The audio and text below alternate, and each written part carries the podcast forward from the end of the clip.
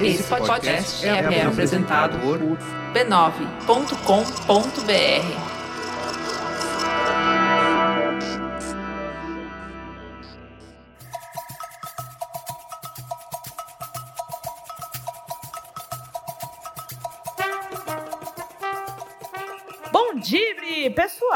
pessoal! Estamos no ar. Este é o episódio de número 37. Seguimos aqui no distanciamento social, gravando cada um de seu quadrado. Bom Dibre, minhas amigas, começando pela letra A de Angélica, de amor. Tudo bem com você, minha querida? Eu estou ótima, minha amiga Nina. Sempre um prazer estar aqui na Podosfera, falando coisas que talvez a gente não gostaria, mas falando verdades. Sempre é necessário falar, né? Até o dia que a gente não estiver mais aqui, mas aí outras pessoas estarão, graças a Deus, Amém. fazendo esse trabalho. Minha outra amiga que tá no país Rio de Janeiro, Renata Mendonça. Tudo bem com você, minha querida? Bom dia, minha Ami, já morrendo de saudades do país São Paulo e de vocês. Eu acho que a Angeliquinha deve estar muito grata que ela tá num call agora com pessoas que não são roda presa, como o pessoal que às vezes ela costuma, né, ter calls, É. Sim. né?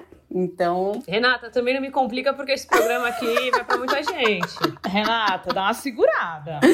E eu, eu vou falar que qual é o meu maior problema em calls, que eu não aguento mais, que até Ah. concordei com a Anitta Efraim, que colocou no Twitter, eu não aguento mais ver a minha cara. também tem isso. Esse é o problema. Também tem São seis vezes por dia vendo a minha cara no computador, e isso ninguém merece.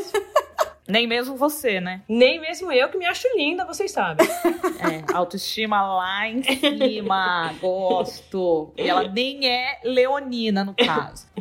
Ô, minha gente, estamos aqui então a postos para iniciar este novo programa. Mas eu quero já começar, né? Sempre lembrando aqui, né? Sempre bom lembrar que agora os nossos episódios são quinzenais por motivos aí de Covid-19, da pausa dos esportes. E aproveitando esse gancho, Angeliquinha, a gente quer fazer um comunicado pra galera, não é isso? Você quer tomar as rédeas desse comunicado, por favor? Eu vou fazer esse comunicado que eu sou uma voz boa para ele. Boa. Então, como já disse, estamos com episódios quinzenais e tá todo mundo passando por um momento muito difícil. A pandemia começou no mundo em janeiro, chegou no Brasil em março e a gente teve que nos adaptar a uma nova realidade, tanto socialmente como profissionalmente. E o conteúdo do nosso blog também, que era diário, passou a ser quase semanal. Todo mundo percebeu. E até aqui os nossos episódios, que eram semanais, estão quinzenais. Isso não tem a ver só com a pausa dos eventos esportivos mas também com a perda financeira que a gente teve, que foi quase 70% da verba que nos sustentava. É, minhas amigas, não está fácil essa pandemia, é um desafio para todo Hum. mundo, né? Isso. E nós passamos por transformações, enfrentamos esses cortes severos na parte financeira, que é essencial para que o nosso trabalho continue sendo feito com qualidade e remunerando justamente as pessoas que também estão por trás dele. Há cinco anos, o Vibradoras nasceu né, de uma maneira totalmente independente. Crescemos, conquistamos espaços, né, em grandes mídias, inclusive. É, mas a essência do nosso trabalho segue sendo independente. Então, é por isso que nos próximos dias tem novidade por aí que a minha amiga Roberta Nina vai anunciar agora. É isso, minha gente. A novidade é que nós vamos colocar no ar uma campanha de financiamento coletivo no Catarse. E a gente tá fazendo esse aviso aqui porque, né, precisam daquela ajuda, né, de vocês aí, aquela ajuda bacana de quem consome o nosso conteúdo aí há anos, para que a gente continue seguindo firmes, fortes, produzindo né, a nossa cobertura que contempla as mulheres é, no meio esportivo, cobrindo competições, participando de eventos e também para ampliar os nossos dibres mundo afora, porque esse é um plano que a gente tem há muito tempo e que vira e mexe a gente precisa acionar uma amiga aqui, uma amiga ali para cobrir seleção, ano que vem tem Libertadores e a gente quer estar presente, se não for é, com uma de nós, que seja com alguma colaboradora e, claro, sendo remunerada por isso. Não é isso, minhas amigas? Pois não gostamos de exploração. A gente paga Jamais, jamais. Não exploramos ninguém. E o Vibradoras não vai parar. Nem de longe a gente pensou nessa possibilidade, porque a gente fica abraçada no negócio, não larga o osso. Mas é claro que com esse corte financeiro, a gente fica com de mãos atadas para arcar com alguns gastos que englobam o nosso trabalho, que são as reportagens, a cobertura de eventos, viagem, custo de edição, tanto dos vídeos como do próprio podcast que estamos fazendo agora, e também nos remunerar, né, gente? Que a gente também não vive de de água e de ar. E assim, precisamos encher os nossos carrinhos de supermercado virtualmente. Precisamos pagar, pagar os boletos, boletos né? Isso. Tá vendo que como é, como é uma verdade que precisa pagar os boletos? Nós duas até falamos junto aqui. É bem complicado, né, Renata? É isso, minha amiga. A gente vai seguir debrando essas adversidades como temos feito, mas é por isso que a gente queria anunciar aqui para vocês que já acompanham o nosso trabalho no, no podcast, agora quinzenalmente, mas se Deus quiser e se a ajuda de vocês vier, a gente também vai conseguir fazer semanalmente. Então, semana que vem, todos os detalhes da campanha vão estar no ar. É, o valor da assinatura, a recompensa, as metas. A gente tem um vídeo maravilhoso para divulgar todos esses detalhes. E aí a gente pede essa ajuda básica aí para a gente seguir dibrando. É isso, minha gente. O recado foi dado. Não é o nosso intuito é, acabar com o Dibradoras, longe disso. Mas a gente precisa de uma ajudinha, é, nem que seja aí moral, né? Se você escrever pra gente, falar, olha, esse mês eu não posso te ajudar, mas prometo que daqui a algum tempo, porque tá todo mundo precisando de ajuda, né, Todos. gente, nesse momento. Uhum, não sim. é, a gente sabe que não é fácil. Mas aí um Mas- ajuda o outro. Exato, você me ajuda e eu te ajudo. E assim Isso. a gente segue se ajudando. Beleza? Beleza. Beleza. Então, ó, seguiremos vibrando e vamos começar este programa com ele, o Giro de Notícias, destacando as novidades mais impactantes do universo esportivo feminino.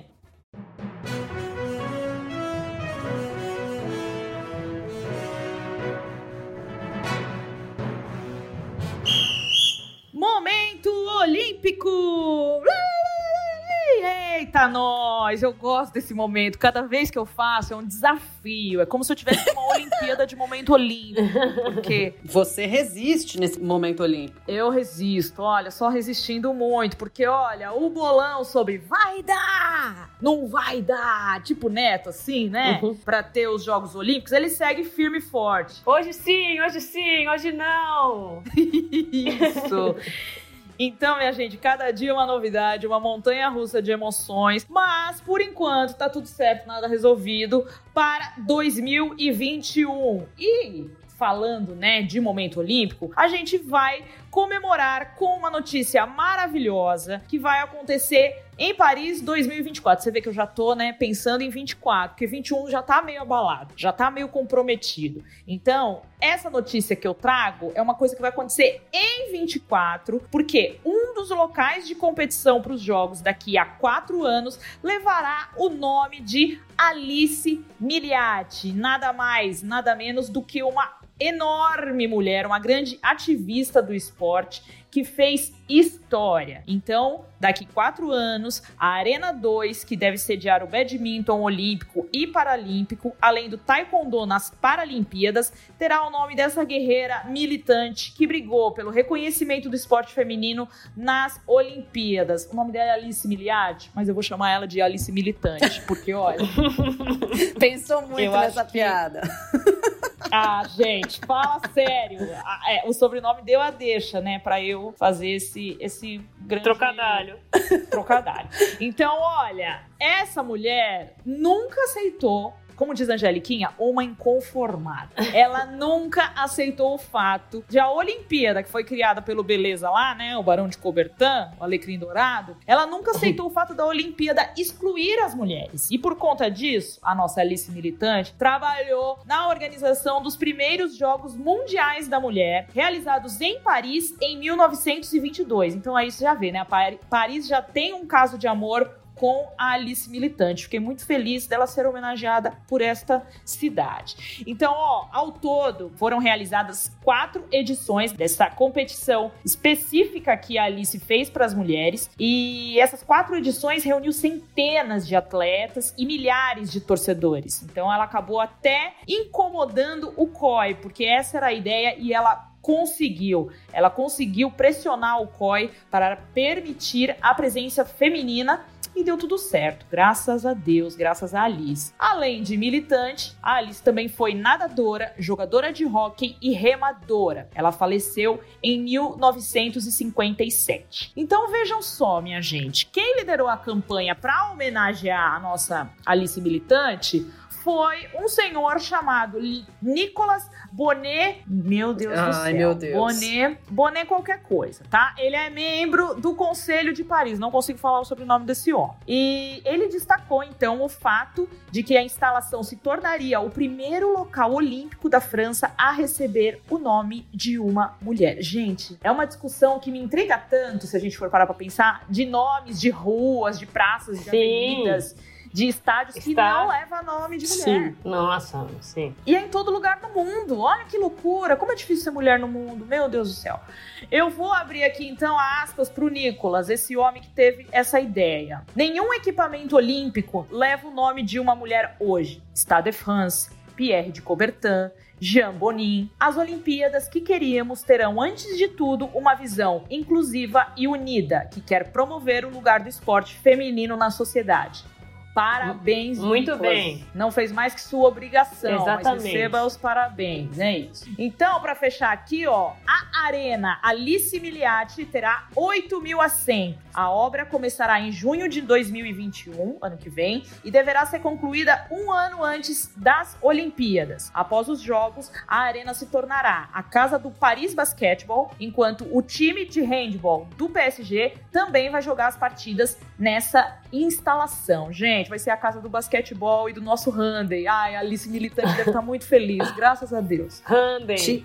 Tinha que ser o estádio principal da Olimpíada de 2024 para realmente fazer jus, porque é uma palhaçada que o Pierre de Coubertin seja homenageado antes da Alice Miliati, esse, esse homem que falou tanta besteira Sim, na amiga. hora de fundar as Olimpíadas. Mas tudo bem, pelo menos fundou a Olimpíada. E a Alice Militante. É, fundou tudo errado, mas É, fundou, né? E aí depois a Alice Militante consertou. Exato. Não, e o Pierre tem umas. Ca... A carta olímpica aí também já tá toda cagada, ultrapassada, Toda, sabe? toda. O, o Cobertan, você ficou pra trás e agora chegou a Alice Militante turbinada 2.0.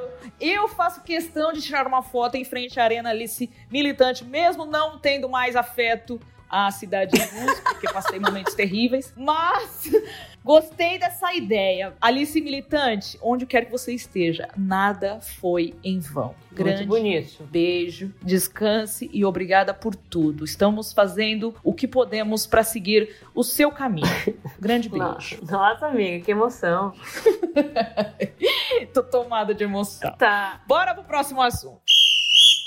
A segunda notícia, uma notícia importante também para o esporte feminino brasileiro e o nosso querido futebol, porque o Campeonato Brasileiro Feminino está de patrocinador novo. E é quem, gente? Nossa, antes tarde do que nunca. Pois é, e é o Guaraná Antártica, que será o patrocinador oficial do Brasileirão Feminino A1. E o acordo é válido por três anos e tem início imediato, agora. Começou então semana passada. Assim que o rato falou, já tá valendo.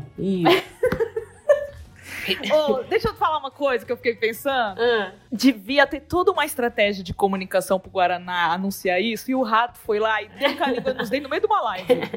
é, então. Ai, ai, ai, o pessoal não amarrou direitinho a estratégia. Não.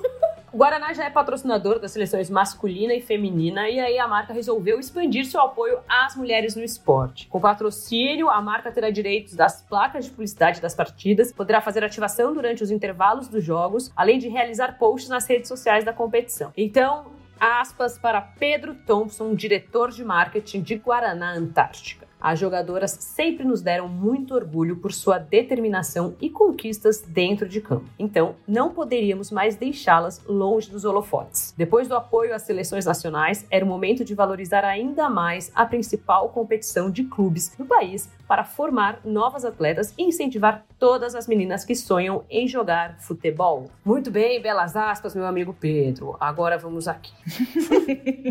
O apoio é mais um passo na trajetória da marca ao lado do futebol feminino. Em 2019, Guaraná Antártica liderou um movimento que valorizou o futebol feminino no Brasil, incentivando outras empresas a apoiarem a modalidade. A iniciativa contou com a atacante Cristiane, a meia Andressinha e a lateral direita Fabi Simões, que fizeram um ensaio fotográfico simulando a participação em propagandas de diversos segmentos, como beleza, produtos esportivos e cartão de crédito.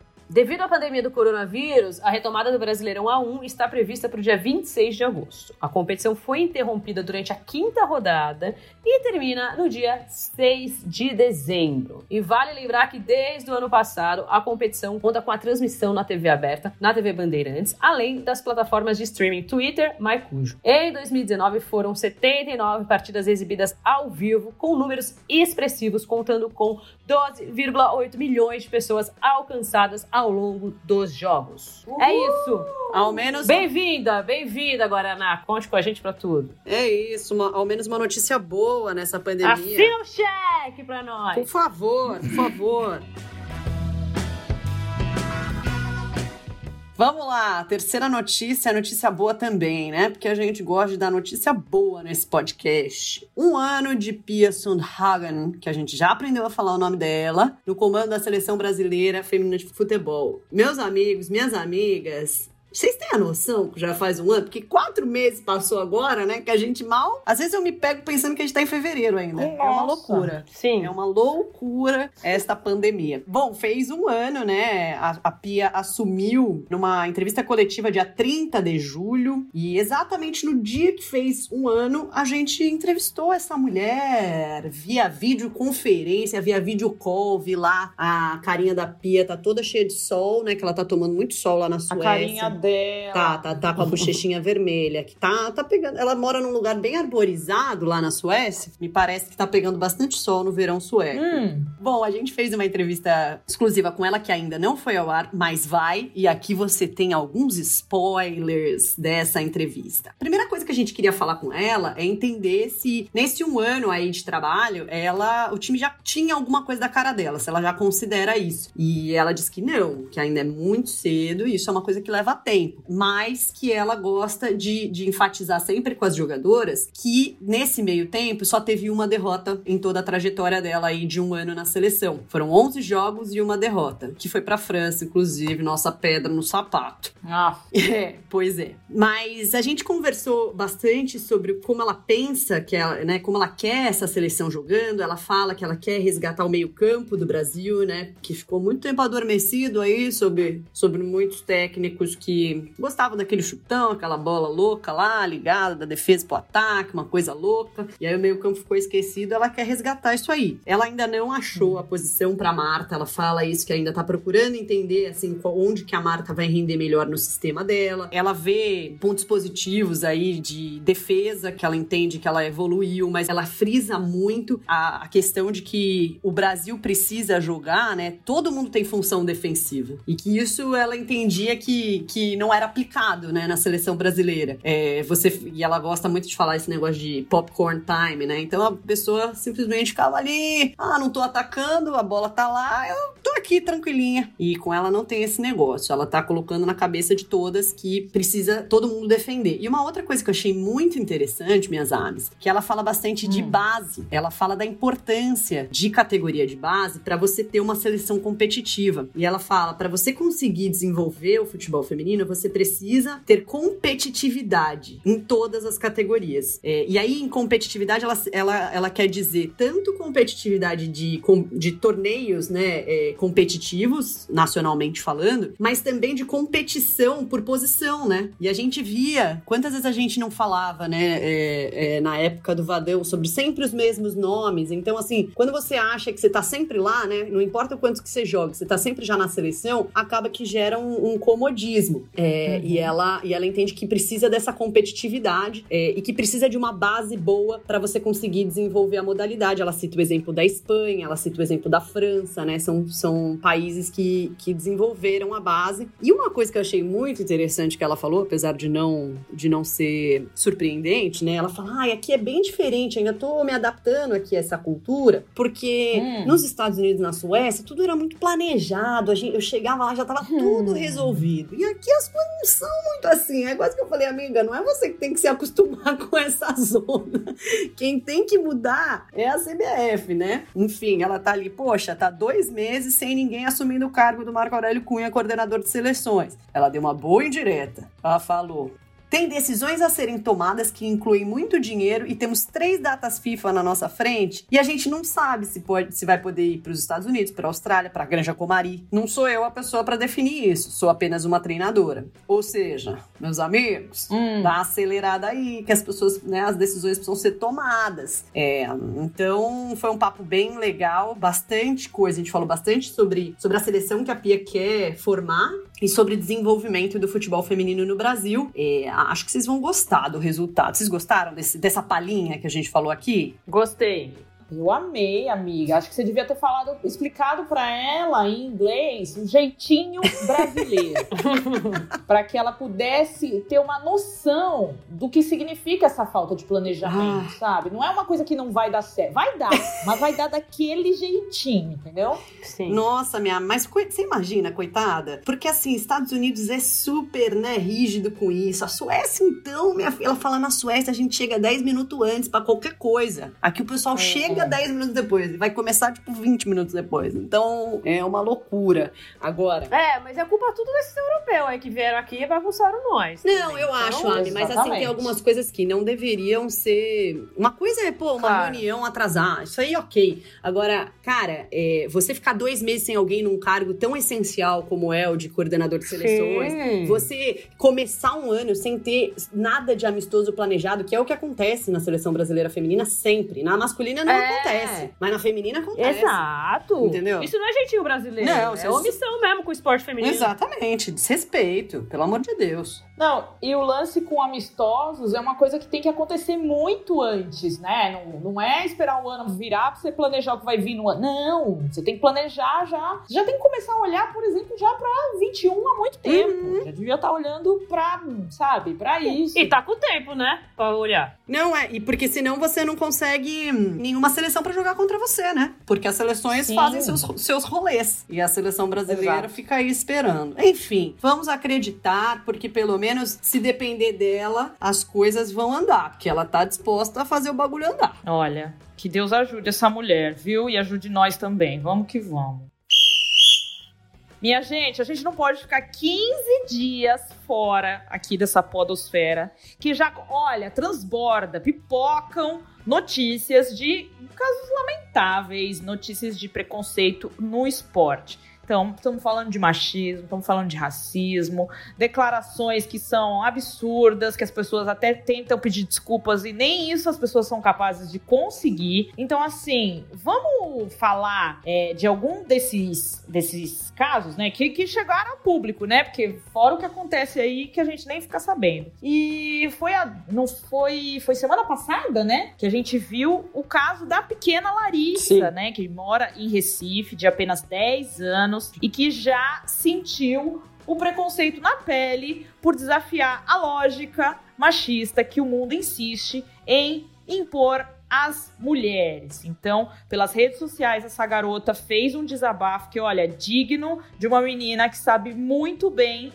o que quer, o que, que gosta de fazer, o que, que quer vestir e o que ela espera das outras pessoas, que é simplesmente respeito. Uma menina de 10 anos ter que pedir isso, né, minha gente? Olha, é chocante. Então, estamos falando de Larissa, também conhecida como Larigol, que joga bola e costuma ouvir ali das pessoas que ela parece um homem. Mas para isso, ela tem uma resposta na ponta da língua que ela deu num vídeo gravado de maneira caseira e que viralizou, onde ela fala: "Quero ser jogadora e o que eu quiser ser, eu vou ser". Então, o vídeo da Larissa, como a gente falou aí, rodou o Brasil e mobilizou toda uma rede de apoio, inclusive do time dela, que é o Santa Cruz. De Recife, que é o time que ela torce, que enviou camisa, mensagem do capitão do time. Ela foi convidada a conhecer o Arruda, esteve lá. Então, assim, foi uma mobilização muito importante e muito encorajadora para uma menina que, sabe, apareceu totalmente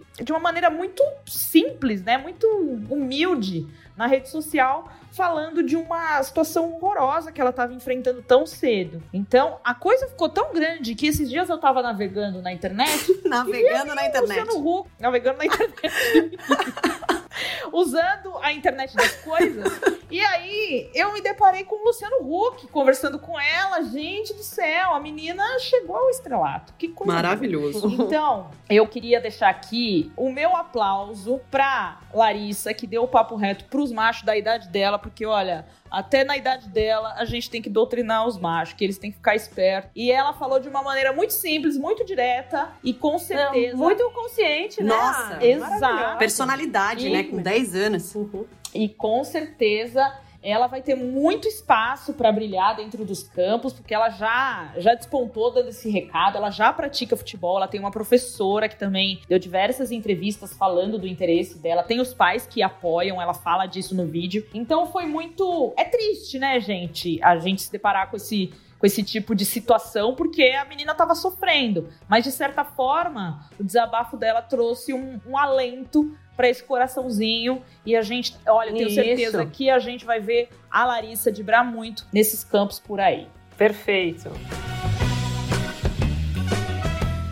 Vamos lá! Outra nota triste aqui dessa notícia dos preconceitos é outra mulher que se opôs ao machismo e ao feminicídio, que foi Rose Costa, técnica da equipe de futebol feminino do Rio Branco, que é do Acre. Que Rio Branco também é o nome da capital do Acre. Ela comunicou, explicadinha, né, Nina? Ela comunicou na última quarta-feira, 29 de julho, seu desligamento do clube por meio de um texto em suas redes sociais. A decisão veio dois dias depois do anúncio da contratação do goleiro Bruno, condenado pelo assassinato de Elisa Samud, mãe de seu filho. A demissão de Rose, segundo ela, está atrelado à justiça moral e a seus valores. Embora seja a favor da ressocialização do goleiro, a treinadora acredita que ela deva ser feita em outra função e não como atleta profissional, já que o esporte de rendimento serve de exemplo para muitos jovens. Abre aspas para Ruas. Eu não quero fazer parte disso. O meu entendimento é de que sim, ele deveria ter uma oportunidade de se ressocializar, mas em uma outra situação, em que não tivesse essa visibilidade, essa conotação de exemplo. O esporte de rendimento hoje, seja em qualquer categoria, é reflexo para a sociedade, é espetáculo. Além de Rose, as jogadoras sinalizaram que querem acompanhar a treinadora se ela fechar com outro time. Em um vídeo publicado no Instagram do Rio Branco, na última segunda-feira, dia 27 de julho, o presidente Neto Alencar revelou o acordo com Bruno e classificou a negociação como uma das maiores da história do clube. A repercussão negativa culminou na suspensão do único patrocínio pela rede de supermercados, a Ara Super. Depois disso, coletivos femininos assinaram um manifesto repudiando a contratação. A Rose deu uma entrevista muito necessária para o Redação Sport TV na última semana e separamos um trechinho aqui. Então, é com tristeza é, que esse episódio acontece, mas eu não poderia ter tido outra decisão. A minha história como ex-atleta, a minha história como mulher, a minha história como profissional de educação física, a minha história como professora, ela me impede de, de trabalhar no mesmo ambiente em que a gente tenha reconhecidamente um feminicida. Qual o exemplo disso para as gerações futuras? Então, eu tenho uma grande preocupação nesse sentido. É, e acho que, enfim, a gente já discutiu muito o goleiro Bruno e acho que o ponto principal é sempre aquele. O clube não tá preocupado com a ressocialização dele, porque se o clube estivesse preocupado com ressocialização de detentos ou ex-detentos, teria em todos os seus quadros de funcionários alguém assim. E não é o caso, eu aposto. Perfeito, minha. E, gente, deixa eu só falar um negócio. O Bruno, ele tem mais proposta de emprego do que o Cristiano Ronaldo, né? Todo mundo quer contratar esse homem. Ele sai de um... Ele nem, ele nem saiu da prisão. E ele Ah, tem... É, na verdade eles tratam isso como uma estratégia de comunicação. Óbvio, visibilidade, né? Estou sendo irônica, porque, gente, um homem que tá preso há mais de 10 anos e tem tanta. Nossa, ele é muito bom mesmo, jogando bola, inclusive, porque olha, socorro, gente. Isso aí já, já não dá mais, gente, pra aceitar esse tipo de anúncio. Eu, hein? Olha. Olha só pela graça. Tô cansada de ter que noticiar e desnoticiar, né? Noticiar primeiro. Por isso que a gente passou pra Angeliquinha. Exato, porque tem que falar do goleiro Bruno contratado, depois da repercussão negativa, o patrocinador do Rio Branco também saiu. Enfim, pessoal, vamos, vamos decidir que o goleiro Bruno. Coletivos feministas se É, goleiro Bruno. Sim, falando. Goleiro Bruno, tenta se recolocar, põe a mãozinha na sua consciência, se recoloca num lugar onde você Ah. não vai ser ídolo, onde você não vai estar ali exposto para as crianças, porque você precisa, né? Vamos com calma aí, nós, porque realmente é complicada essa situação. Ainda mais o cara que ele não fala sobre isso, né? Eu acho muito complicado pra se Ó, a colocar setorista querendo já falar como uma pessoa pública. Como uma pessoa É, pública, acho muito difícil. Enfim, vamos passar para outro assunto, eu cansei. Vamos para outro que também é outro que eu já também cansei. Eu tô cansada. Esses comentaristas que ficam falando que, ai, até a mulher tá comentando. Ai, Brasil, Brasil, 2020. Disse um comentarista de basquete da ESPN, Ricardo Bulgarelli, do esporte da Nina, tá? Ai, do meu NBA esporte ainda. na madrugada, ele tava lá na transmissão do jogo e ele falou alguma coisa do tipo: Ah, até a mulher tá aqui comentando, né? Esse jogo. Tá todo mundo na hashtag da NBA, na ESPN. E aí, enfim, as mulheres se manifestaram, pois não só estavam acompanhando, como estão cansadas, assim como nós, de ouvir esse tipo de comentário em transmissões, como se ainda fosse uma surpresa. Em 2020, Brasil, né? Que as mulheres acompanham o esporte. Então, aí ele, enfim, algumas pessoas entraram em contato ali na, no Twitter dele e tal, reclamaram do machismo do comentário dele. E aí ele deu aquela boa resposta, só que não, né? Aquele fatídico desculpa a quem se sentiu ofendido, não tive a intenção, Nossa. quem me conhece sabe. Ai, meu Deus, parece que tem um assessor que escreveu esse pedido e todo mundo pega lá o modelo e só aplica, né? É impressionante. Disse ele, aspas, venho aqui dizer apenas que não tive intenção nenhuma de ofender absolutamente ninguém. Então, vai, vai colocando no seu bingo aí. Não tive intenção. Check. Check. Mas É. convenhamos que a maioria absoluta das pessoas que acompanham a NBA são homens. Ainda mais quando o segundo jogo se estende pela madrugada, como foi ontem. Apenas me surpreendi positivamente com as mensagens das mulheres que chegaram naquele momento da madrugada. Desculpe, mas sempre valorizei todos vocês. Olha lá. Desculpe Check. mais. Check. Tenho Magic Paula e Hortência como meus maiores ídolos do esporte que tanto amo. Tenho até amigos que Check. são. Check. Tem até amigos que são. Enfim, ótima quarentena até mais tarde. Se a gente tivesse pegado, inclusive, as respostas que ele deu para outras pessoas que continuaram dizendo, né, que ele tava sendo machista, ele falou: minha namorada não acha. É. Sim. Check também, pra sempre tem alguém que não acha. Eu tenho mãe, irmã, namorada e filha.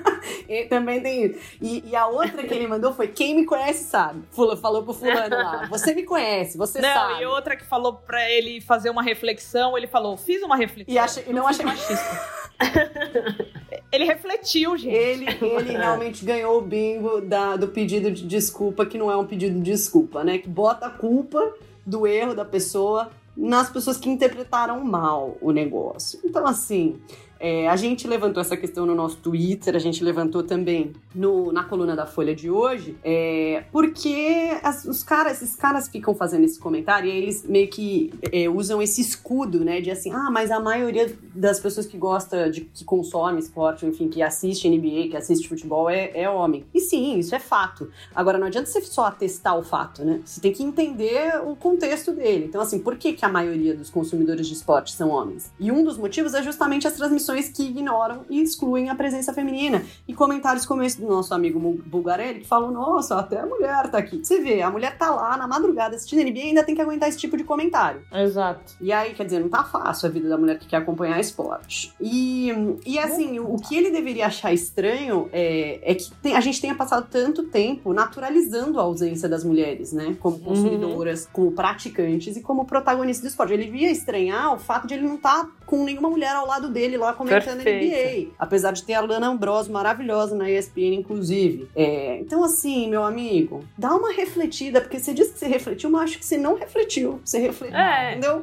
refletiu errado, claramente. Que só se ele foi até o espelho, se olhou e Foi, se viu refletido. foi uma reflexão muito rasa, dá pra ser melhor. Então é isso, Dá. não adianta apontar apenas o efeito, você tem que olhar pra causa, como a Angeliquinha nos, apon- nos falou, certo? É isso. Certo. E eu posso fazer uma observação aqui Claro, também? Nana. para esse comentarista, que eles gostam de comentar, que isso acontece, tem mais homens do que mulheres assistindo, porque as mulheres na sua infância são tratadas como Larigol foi tratado. Uhum. Uhum. E aí elas se afastam do esporte, porque veja bem como que a menina de 10 anos tem que ser muito forte, muito resistente para que futuramente ela seja uma consumidora de esporte, ou para quando ela tem idade para ficar acordada de madrugada, que é uma coisa que eu não faço, para assistir basquetebol.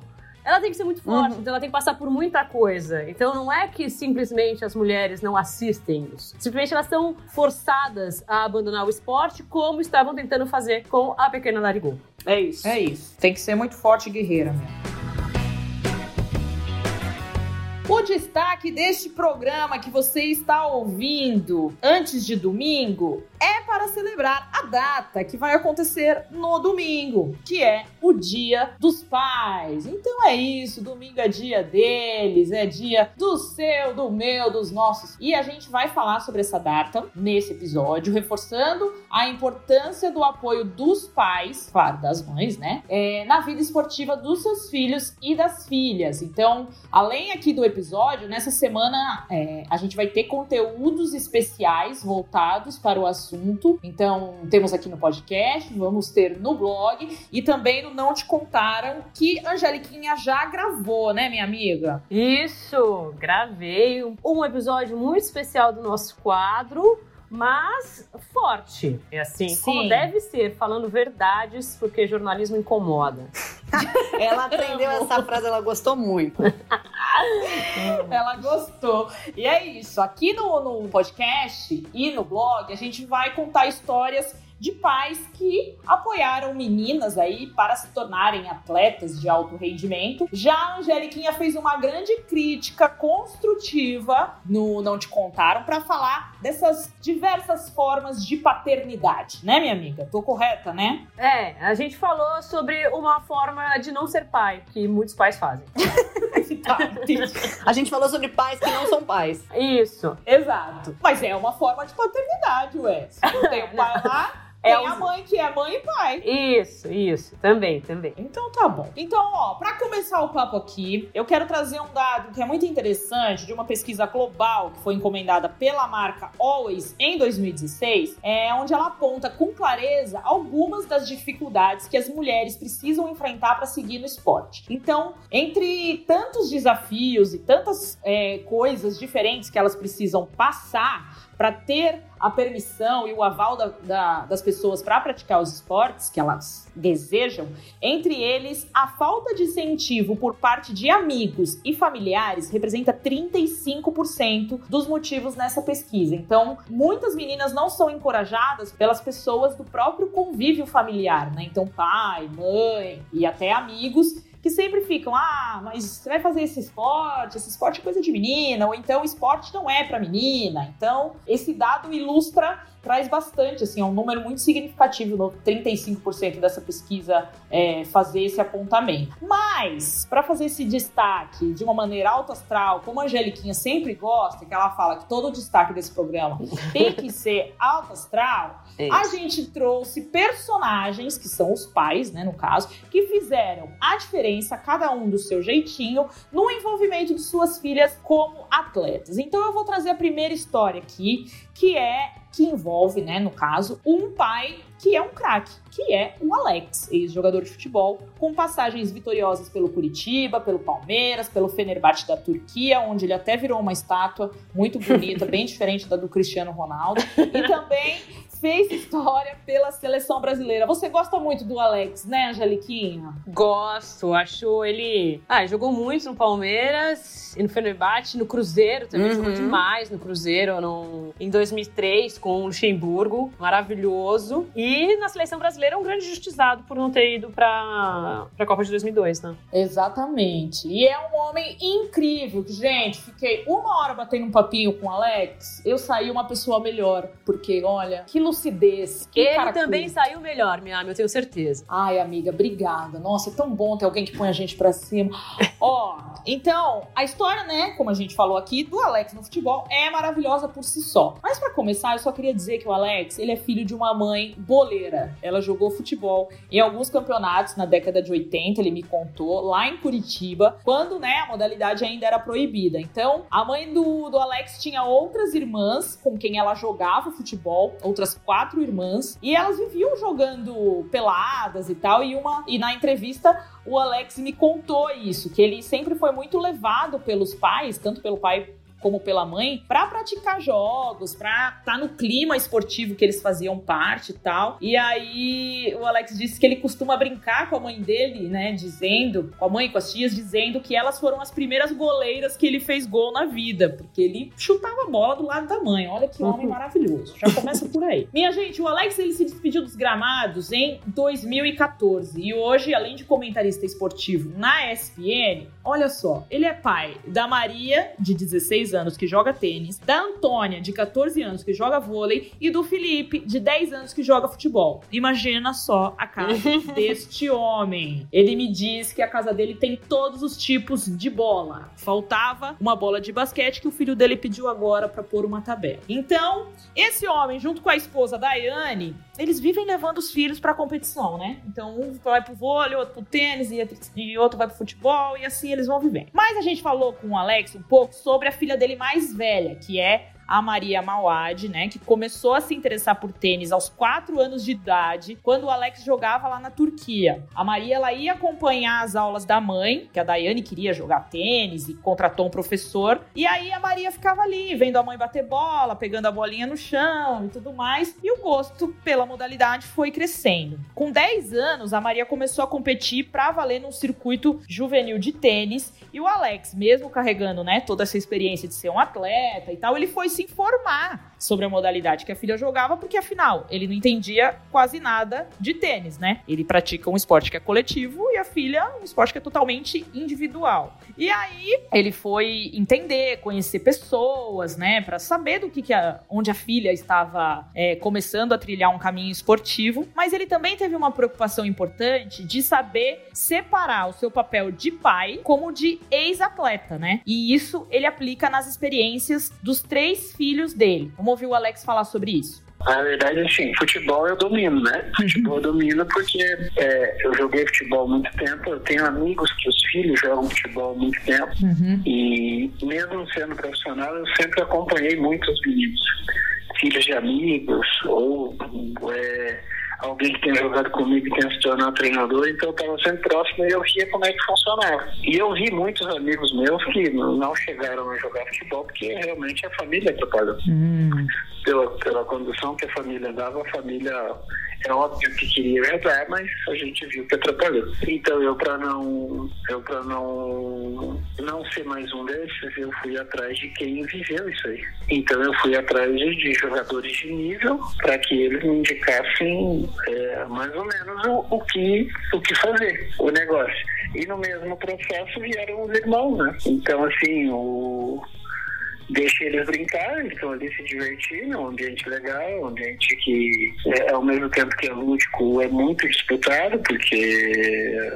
as crianças têm, têm vários sonhos, né? não adianta que você, quando você começa, você imagina é, as melhores coisas naquilo que você escolhe. Então eu para eu para não atrapalhar nenhum dos três, a Maria que é mais velha, mas mais, mais os outros dois, Antônio e Felipe, que também vinham no bolo sendo atletas, para que eu tivesse, para que eu fosse apenas pai. E não, e não entrasse nesse circuito atrapalhando.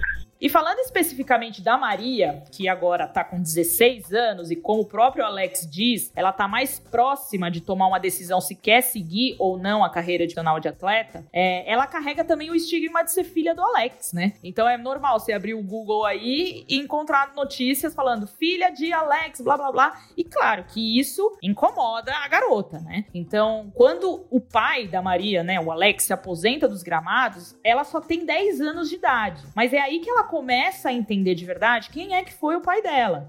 Foi é um cara muito admirado, idolatrado, mas às vezes também muito criticado. E aí, cada vez que o Alex ia assistir a Maria jogar, ele ia em algum torneio para ver ela jogar tênis, a coisa era muito complicada, gente. Os primeiros dois anos dela eu viajei em vários torneios. Eu ia, acompanhava, ficava ali, eu era um pai qualquer, só que eu era um pai qualquer que era um ex-jogador de futebol. Então os outros pais, os outros pais se aproximavam, os treinadores se aproximavam, e aí ela passa a ouvir, e aí ela passa a entender é, o que que, o que que tinha acontecido com, com o pai dela, como é que o pai dela tinha feito a, a vida esportiva. Então aí talvez para ela até tenha tido um olhar diferente. Né?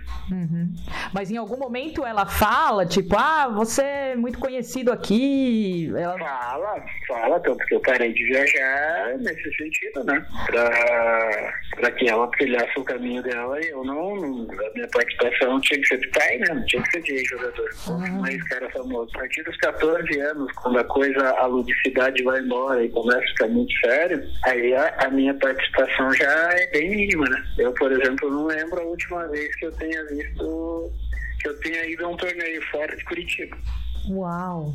Então, em Curitiba, por exemplo, o jogo é duas horas da tarde, eu chego duas, duas e cinco, assisto o jogo e embora. Aquela coisa que eu tive no início, que era o pai que levava e ficava e buscava água e é, abraçava no final do jogo e desejava boa sorte, isso acabou com o Battlefield 14. O Alex, ele entende, né, que o seu papel como pai é importante demais e que a história que ele construiu como atleta muitas vezes pode atrapalhar a trajetória da Maria, que é como ele falou aí no áudio, né? Você chega num, num torneio e vai técnico, vai torcida em Sim. cima de você e, gente, Tietá, o pai da menina que tá ali competindo, né? E, e é óbvio, a Maria tá buscando pelo espaço dela dela, né? O espaço próprio dela dentro do esporte que ela quer conseguir por conta dos seus próprios méritos. E aí vem a escolha, né? Ela assina como Maria Mauad, ela não usa o Souza, que é o sobrenome do Alex, e isso vem de uma escolha dela. Então, vamos ouvir o Alex falando sobre isso também. Na verdade, isso ela, ela que quis, né? Porque naquilo que eu falei, que ela começou a reconhecer a história de fora para dentro. Uhum. Então, dentro de casa, pô, meu pai. É o meu pai que fala sério às vezes, que brinca outras vezes, é, que um dia chora, que um dia ri, ou seja, o meu pai. Lá fora é o Alex jogador de futebol. Uhum. E aí ela já ouviu várias coisas. Que coisas? É, as coisas que o torcedor fala, teu pai devia ter ido à Copa, teu pai podia ter jogado a Copa de 2002, pô, teu pai não podia ter feito isso, teu pai devia ter voltado pro Palmeiras, teu pai devia ter jogado no Cruzeiro, as coisas que o torcedor normal fala. E aí ela usou até, até com essa coisa da, da mulher, ah, combina, é mais sonoro e tal. Falei, meu, faz o que você quiser, vai jogar, vai jogar tênis. Agora, pra ela, hoje em dia, ela entende o que significa. Uhum. E fora isso, ela carrega é, algo, algo pesado por isso, porque é, o pai foi um jogador, um jogador famoso, teve as opiniões dele, e tem gente que gosta, tem gente que não gosta, o que é totalmente normal. Uhum. O avô em Curitiba é um nome muito pesado, porque foi presidente do clube do Curitiba muitas vezes. Uhum.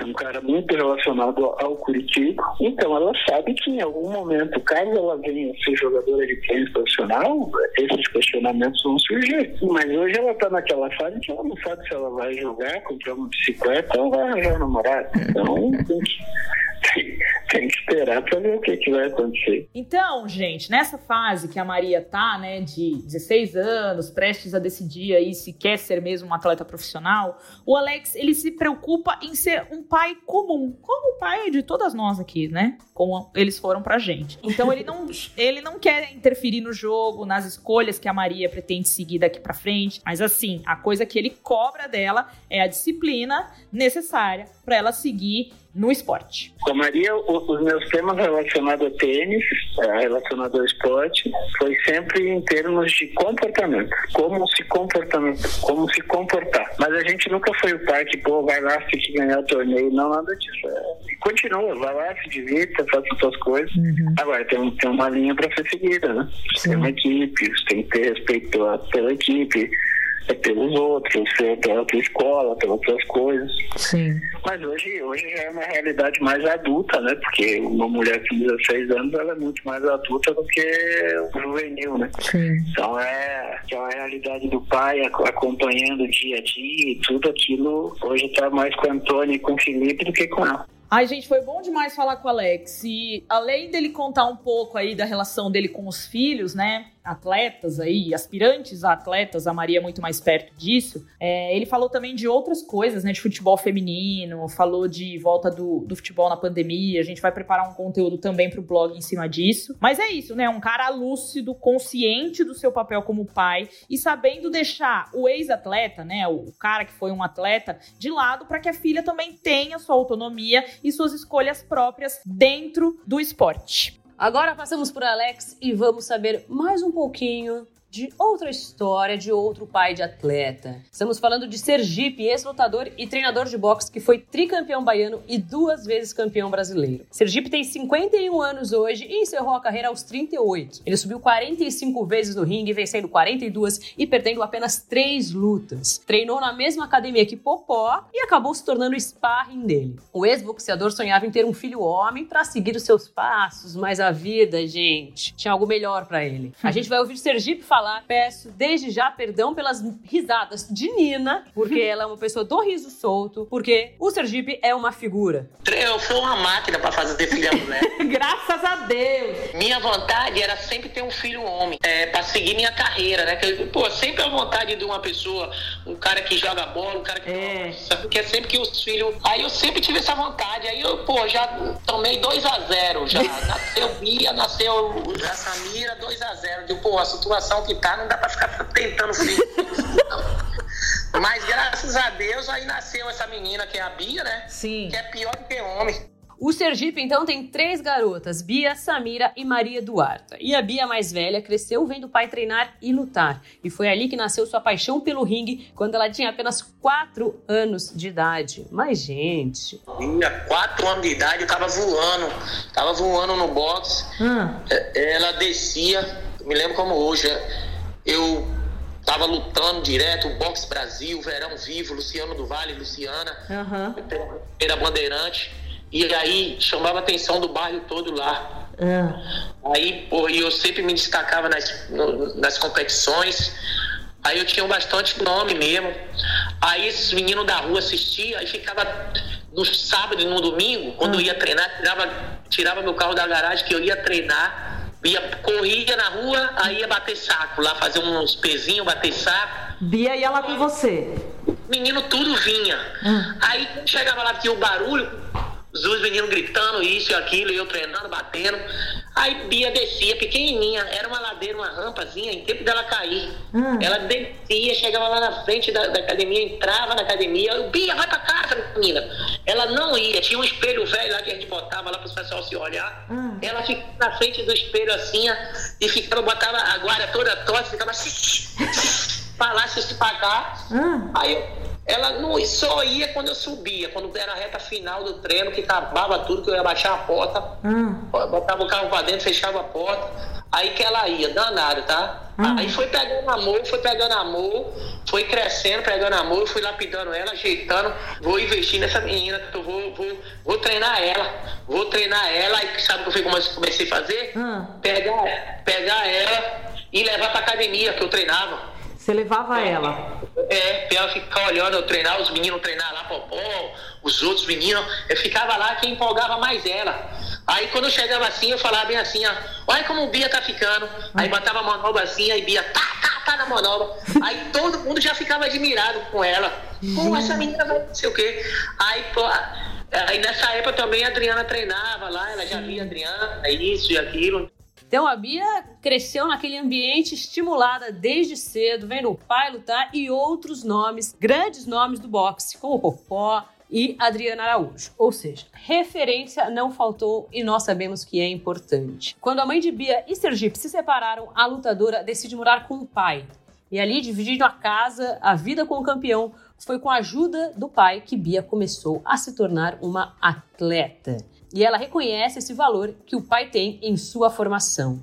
Ah, então, meu pai foi muito importante para mim. Ele, meu pai é muito importante para mim. Foi através dele que eu escolhi ter uma profissão e, e, e, querer ser um atleta de alto rendimento. Foi vendo o sofrimento dele, sempre eu, eu vi que e, e, pude acompanhá-lo e vi que ser um atleta não era fácil. Então, meio que eu já sabia um pouco do que do que tinha por vir, mas também sobre, sobre sempre lidar com, com prazer e a satisfação que era que era aquilo ali. Então foi assim foi muito importante para mim tomar essa decisão e ter meu pai como uma referência. Então ele, ele sem dúvida foi, foi o ponto chave de me fazer um atleta e de ser quem eu sou hoje. Muito grata a ele. Então ele tem a, a maior importância possível. Bia se desenvolveu para valer. Desde 2016 para cá, em 26 torneios disputados, ela conseguiu 25 pódios. Suas conquistas mais recentes são campeã sul-americana em Cochabamba, campeã pan-americana em Lima e campeã mundial em Ulan-Ude, na Rússia também em 2019. O Brasil não ganhava uma medalha na modalidade desde 2010, quando Roseli Feitosa havia vencido. E agora, o pai que preparou a filha para dar porrada nas outras, comendo a porrada, fica com o coração na mão quando a vê no ringue. Bia lutando é, é, é mais sofrimento. Eu prefiro lutar de que ver ela lutar. A Bia tava nesse, nesse Pan-Americano e nesse Mundial aí. Hum. Se eu não preparando com o coração bom, tava arriscado eu dar uma Porque é foda, entendeu? Porque eu te falo uma coisa. Bia tem um boxe fora do normal. Uhum. Bia tem um boxe fora do normal. Ela, ela é uma atleta que não é porque é minha filha, não é porque treinou comigo, não é porque foi eu que fiz, mas Bia sempre foi talento. Quando atleta, o Sergipe enfrentou muitas dificuldades. Ele pouco conseguiu ganhar dinheiro como lutador, muitas vezes não tinha nem o equipamento necessário para treinar, e hoje a realidade da filha que ele vê é outra. Ele sempre diz a Bia que ela é uma privilegiada por ter acesso a um treinamento e suporte digno com o apoio da seleção brasileira e se emociona muito vendo as conquistas da filha.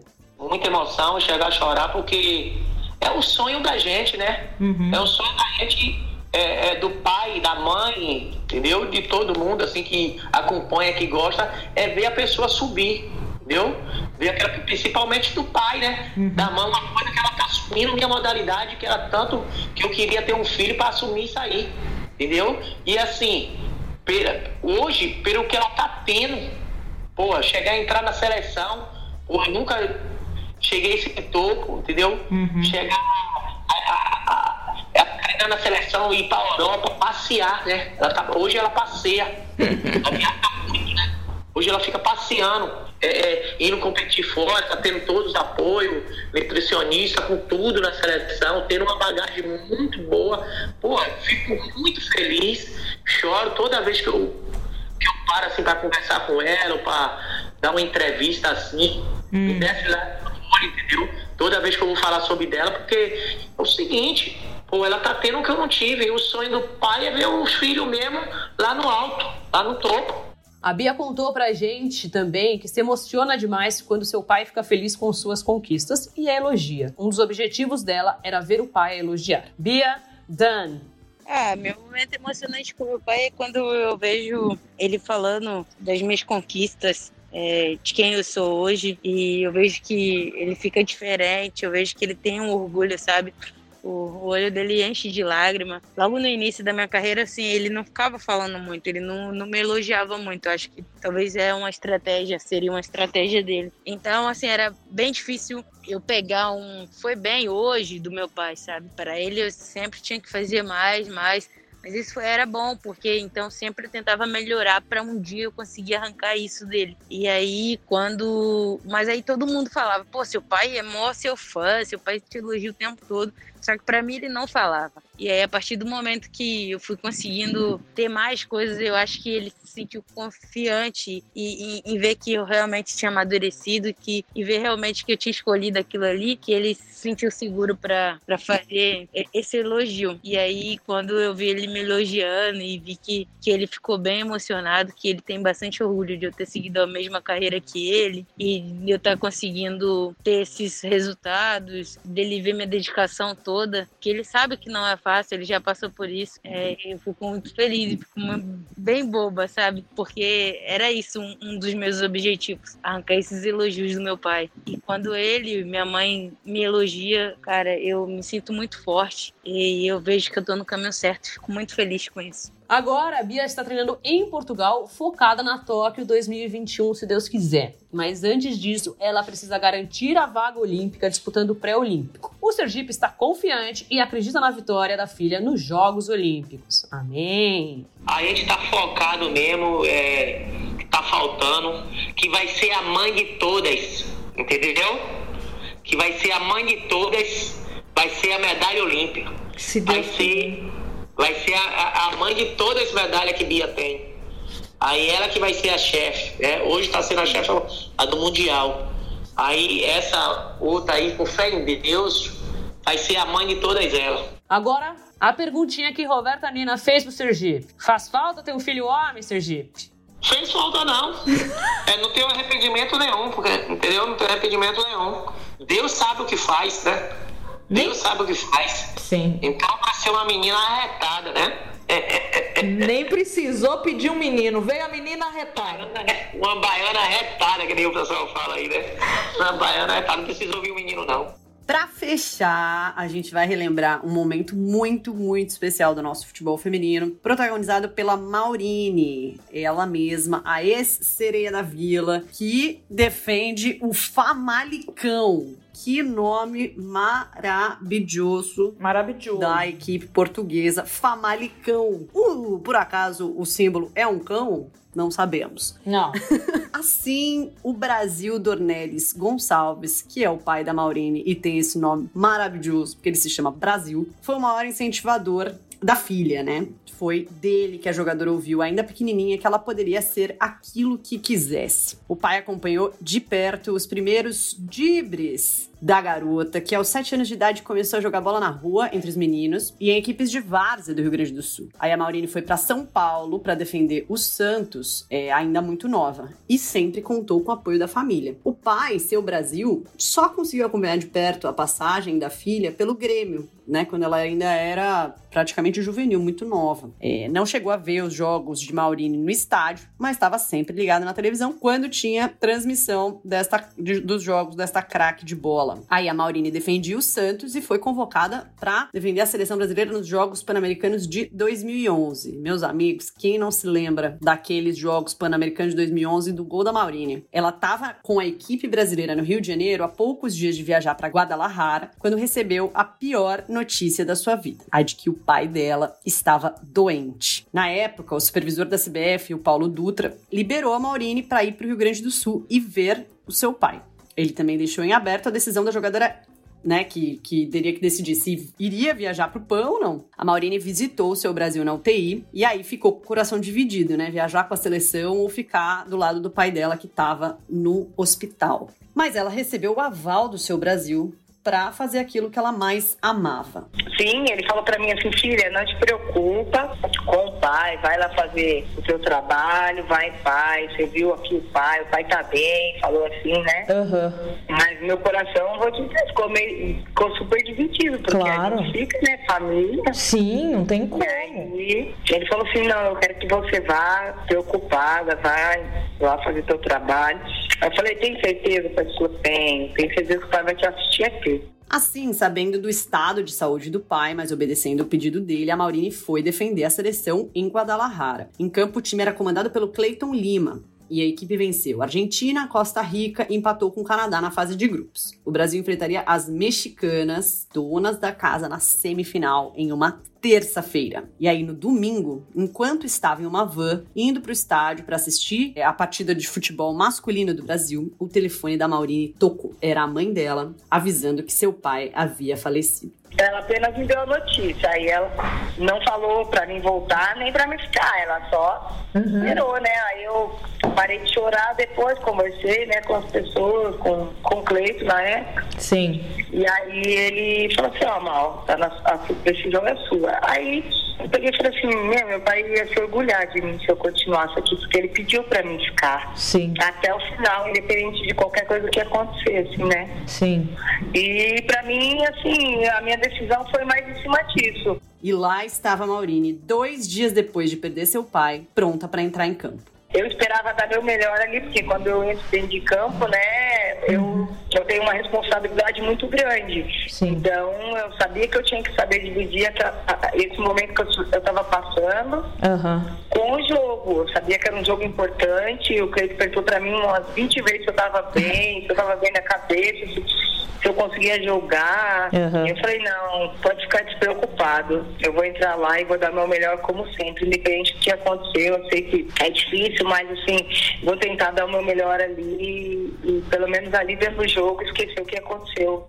A partida foi duríssima. O México teve chances claras de sair na frente e ampliar o placar, mas o primeiro tempo acabou 0 a 0 Meus amigos, quem estava assistindo esse jogo lembra desse nervosismo maluco que foi essa partida. Na etapa final aconteceu de tudo. A Formiga acertou o travessão, a árbitra anulou um gol legal da zagueira Bagé e a Bárbara precisou se esticar toda para não deixar a mexicana Samarzete balançar as redes. Mas o milagre mesmo talvez tenha vindo do céu. Aos 35 do segundo tempo, a Franciele lançou a bola na área. A Rosana não conseguiu alcançar de cabeça, mas a Maurine surgiu por trás e, num chute cruzado, classificou o Brasil para a final.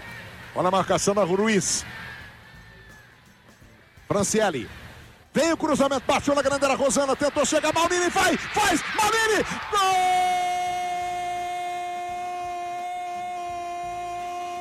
Gol do Brasil! Maurini! Grita! Homenageie o seu pai, o seu Brasil, Maurini! Isso, olha pro céu! Só podia ser seu, Maurini! Isso! Chora, extravasa toda a sua emoção, Maurini! Olha pro céu! Homenageie o seu pai! É do Brasil pro seu Brasil! Maurini! Que lance, olha aí! Pé direito na bola! No fundo do gol mexicano! Essa já foi, Santiago, agora já era! Maurini! Tinha que ser dela! É o gol do Brasil pro seu Brasil, pro pai da Maurini. Que raça, que vontade, que vontade de vencer, Maurini, que vontade de vencer.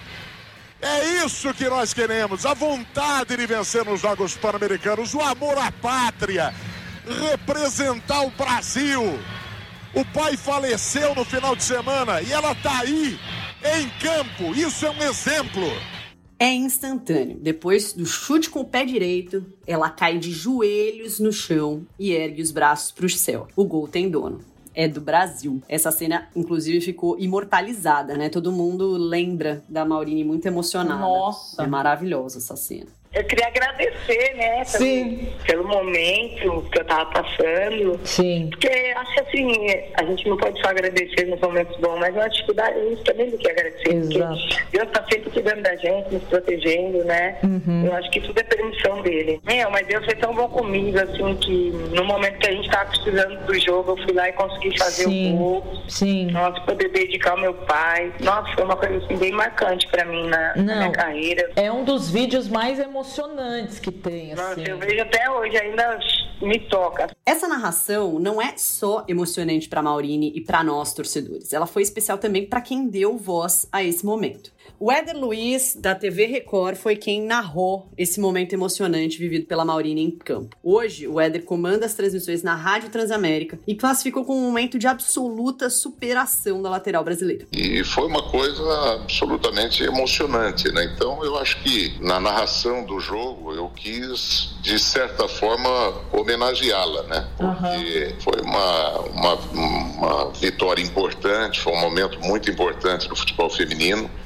E, e a Maurine despontou com absoluta certeza como um dos ícones né, daquela conquista da seleção. Então foi algo muito, muito importante. Foi algo diferenciado, né? Existem gols que ficam marcados né, na carreira da gente. Sim. E eu, eu diria que nas narrações que eu fiz do futebol feminino, né? Uhum. E modéstia à parte, os jogos que eu fiz, a, a seleção sempre se deu bem, né? Nas, nas transmissões que eu realizei. Uhum. Então eu fiquei emocionado com o fato, né? E a gente fica pensando até hoje, né? Sim. O, o esforço que ela teve, né? No plano emocional, físico, tal, para proporcionar aquele momento. Foi algo absolutamente emocionante. Na final daquele PAN, o Brasil enfrentou o Canadá e após o empate em 1 a 1, a partida foi para os pênaltis.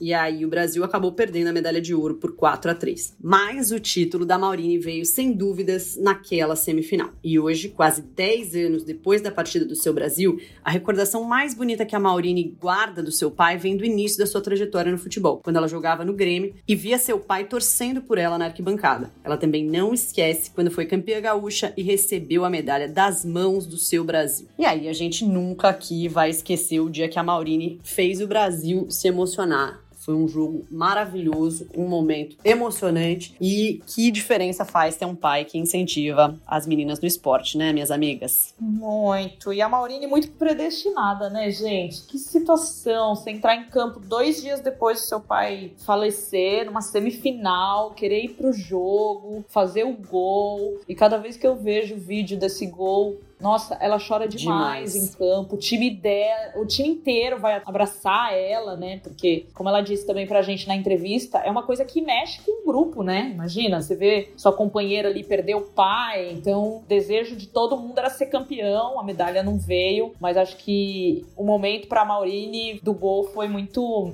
necessário naquela hora, né? Foi muito feliz, assim. E depois tem é, a mãe dela entra ao vivo no telão, ela conta que também foi legal para ela ver a mãe dando força, dizendo que gostou de ver ela jogando. Então, uma história bonita, né? Apesar de triste, né? Sim. É uma história de, de superação e que ela sempre lembra do pai, assim, nos momentos do futebol, porque era um incentivador dela. Total. Muito bonito. Parabéns a todos os papais. E convido a todos a rever o momento do gol dela, o gol dela e a comemoração, porque é muito emocionante. Com certeza. Momento biscoito deste podcast. Ele chegou. Boa noite, amigo internauta. Olha, deixa eu falar um negócio aqui. Eu vou ler o primeiro recado que vem das Arroba Donas do Baba. Gente, quem não sabe, Donas do Baba vai ser um documentário que foi feito por uma equipe maravilhosa da Bahia, que vem em São Paulo, rodou aí por vários lugares para falar da presença da mulher no futebol. E ele tem data para estrear aí no fim do, do ano, mas por enquanto só regional, só na Bahia. Mas a gente vai trazendo novidades para vocês porque participamos desse doc. Então, Donas do Baba fez uma menção pra gente no Twitter, muito lindo, uma thread, usaram até foto, fizeram arte e escreveram blog, podcast, live, cobertura, notícia, análise, evento. O que essas mulheres não fazem? O Donas Indica de hoje traz nada menos que o melhor conteúdo sobre esporte do país, as Dibradoras. Gente, olha tudo que a gente faz, Brasil Brasil. Vocês estão vendo? Blog, podcast, live, cobertura, notícia. Ajuda nós a continuar fazendo. A gente não tá vendo, amiga, a gente tá vivendo, inclusive, porque tudo isso é realmente uma loucura. Que grande loucura. Muito obrigada pela menção ao Donas do Baba. Então eu vou introduzir aqui os dois próximos recados para vocês lerem, porque depois que a gente fez o posicionamento lá repudiando, né, a declaração do comentarista da ESPN que estava acordado até tarde fazendo transmissão de jogo, é, a gente fez esse posicionamento no Twitter e muita gente fez coro, especialmente as mulheres. Mas eu vou trazer, eu trouxe dois recados aqui. O primeiro deles, em torno desse assunto, é de um homem. Lê pra mim aí, Angeliquinha, o que, que ele escreveu? Ele deu um retweet e disse: É muito mais do que endosso, é um dever. Muito bem. É mesmo. Como é que é o nome desse moço que você não deu? Ai, desculpa, Stefano Souza, arroba Stefano underline Souza, é meu parente. Isso, seu parente. Ele disse que um RT nas vibradoras é um dever. Olha que bonito isso. Gostei demais. E o outro recado, minha amiga Renata? Vamos lá. Kevin Love, arroba Fresh Amo. Princess. Amei o nome, amei arroba. o maior prazer na vida é ser vista pelo que faz. Ser vista por outras mulheres em que eu me espelho e admiro é importantíssimo para seguir firme nessa trajetória esquisita. A gente vai continuar fortalecendo portais femininos que comentam basquete, porque podemos e devemos. Assim como o Perfeito. Stefano diz que é um dever total. Tá tudo ali Gente, maravilhosa. Só pra deixar claro aí, essa arroba maravilhosa, Fresh Princess, ela é do Basquete das Minas. Ela produz conteúdo de basquete e também participa do Zona do Garrafão, que também é um conteúdo de basquete. Então, minha amiga, a gente tá com vocês na luta aí, viu? Conta comigo pra tudo. Muito Uhum. bem. Ô, pessoal, eu queria fazer uma, um biscoito ao contrário. Hum, Hum. E e fazer igual o Faustão, eu quero, Hum. faz- quero dar parabéns para as pessoas, que eu conheço muita gente que faz aniversário do dia 8 ao dia 12 de agosto. acho justo. Então eu queria mandar parabéns para todas essas pessoas que vocês conhecem, Uhum. muitas delas, inclusive. Começando. Parabéns. Isso, a Débora, nossa assessora. Maravilhosa. Lulu, nossa amiga Amo. também. Nossa! E aí eu vou falar o nome das pessoas que fazem aniversário, assim, de 8 a 12 de agosto que eu conheço. A Tá. Monize, minha amiga, a Anitta, minha amiga, a Juliana e Mariana, minhas primas, o filho da Juliana, o Jack, a Elina, minha cunhada, e a Rebeca Santoro. É isso. Meu mulheres Deus. incríveis! Que isso? Um bando de leonina! Que coisa Sim. boa! Então, quem te fizer aniversário nessa semana pode ser meu amigo, porque é a minha especialidade é essa semana de aniversário. Sinta-se abraçado. É isso. Parabéns. Sessão de aniversário neste episódio. Se você faz aniversário e quer estar aqui, mande seu Manda. recado também. Isso. Minhas amigas, podcast promete ser longo, olha, já tô até vendo, mas foi necessário porque contamos histórias de atletas, de pais, histórias legais, inspiradoras e combatemos o machismo. A gente volta em breve, certo? Perfeito. Certo. Sempre um prazer, minhas ames. Morrendo de saudades e cuidem-se. Um prazer, feliz É aniversário isso. pro pessoal da Angeliquinha, feliz dia dos pais também pros pais que, que são pais mesmo. Isso. Pro meu pai também. Ótimo. Perfeito. Acho que ele não escuta até o final. É isso, até. Tchau. Beijo! Beijo.